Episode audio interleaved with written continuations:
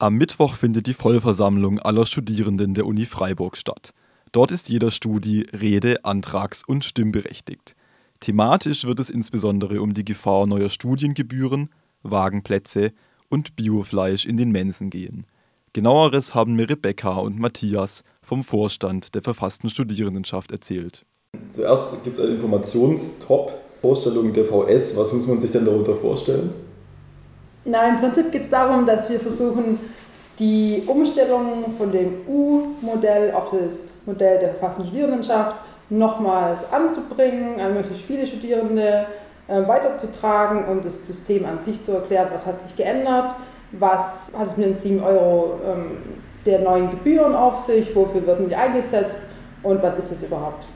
Ja, richtig. Es geht generell darum, dass wir die Leute informieren wollen und natürlich nochmal eine offenere Basis als jetzt die Sitzungen des Stura oder ASTA ähm, zu bieten, um auch Fragen zu beantworten. Also Danach geht es weiter mit der Prorektorinnenwahl. Was gibt es denn da Neues? Ähm, ja, es wurden im Senat, bei der öffentlichen Senatssitzung, ProrektorInnen gewählt. Das war einmal die Frau Riescher und einmal die Frau Zacharias. Wollten wir eben auch den Studierenden mitteilen, damit man das weiß und auch noch tatsächlich darauf hinweisen, dass ein, eine oder eine neue Prorektorin für Studium und Lehre ausgeschrieben werden wird, für Herbst wahrscheinlich. Und die Universitätswahlen? Worum ähm, geht es da? Ja, am 24. und 25. Juni sind Universitätswahlen, auch große Universitätswahlen, also die gesamte Universität wählt. Und zwar ähm, wollen wir quasi zu drei Wahlen besonders einladen. Das sind zum einen die Wahlen für den Senat wo wir natürlich als ähm, verfasste Studierendenschaft wieder eine Liste aufstellen werden und hoffen, den Studierenden unser Modell und unsere Begründung, warum wir überhaupt Listen aufstellen, näher zu bringen. Und zum anderen geht es darum, die Besetzung unseres Legislativorgans selber, des Studierendenrats. In diesem werden wie immer Wahlen der FachbereichsvertreterInnen durchgeführt und eben auch die Wahlen für die Initiativen. Und ja, ich habe außerdem auf der Topliste noch das Wort Studiengebühren gelesen, wo natürlich gleich die Alarmglocken angehen. Äh, worum geht es denn da?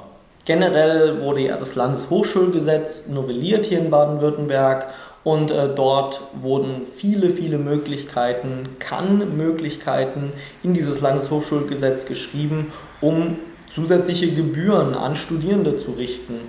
Die Universität kann sich entscheiden, diese Gebühren zu erhöhen und wir als Studierende sind natürlich äh, daran interessiert, dass es keine Gebühren für derartige Dinge gibt, keine Gebühren für beispielsweise Aufnahmetests, für weiterführende Masterstudiengänge, für ähnliches.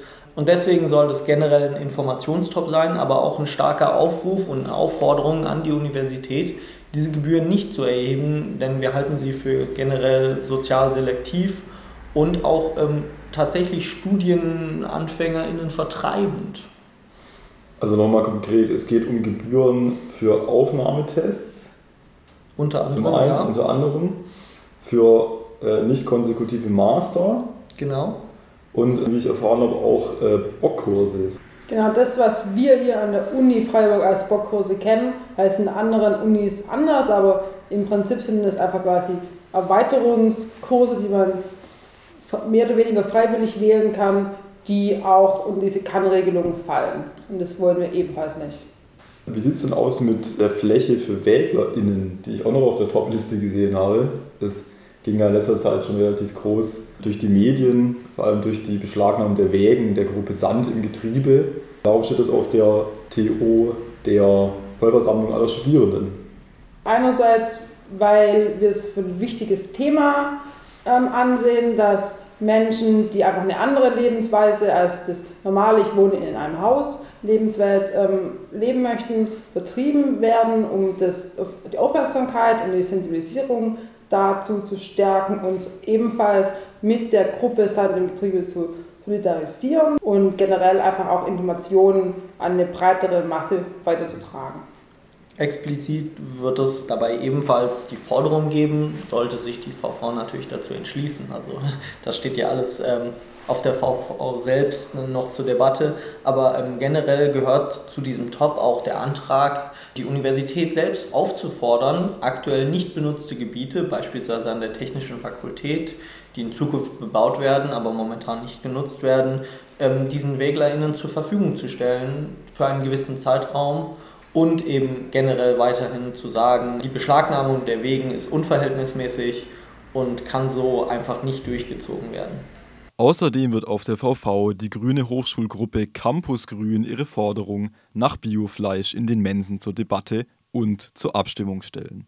Über die Gründe dieser Forderung habe ich mit Campus Grün im Vorfeld gesprochen. Was sind denn die Vorteile von Biofleisch in den Mensen?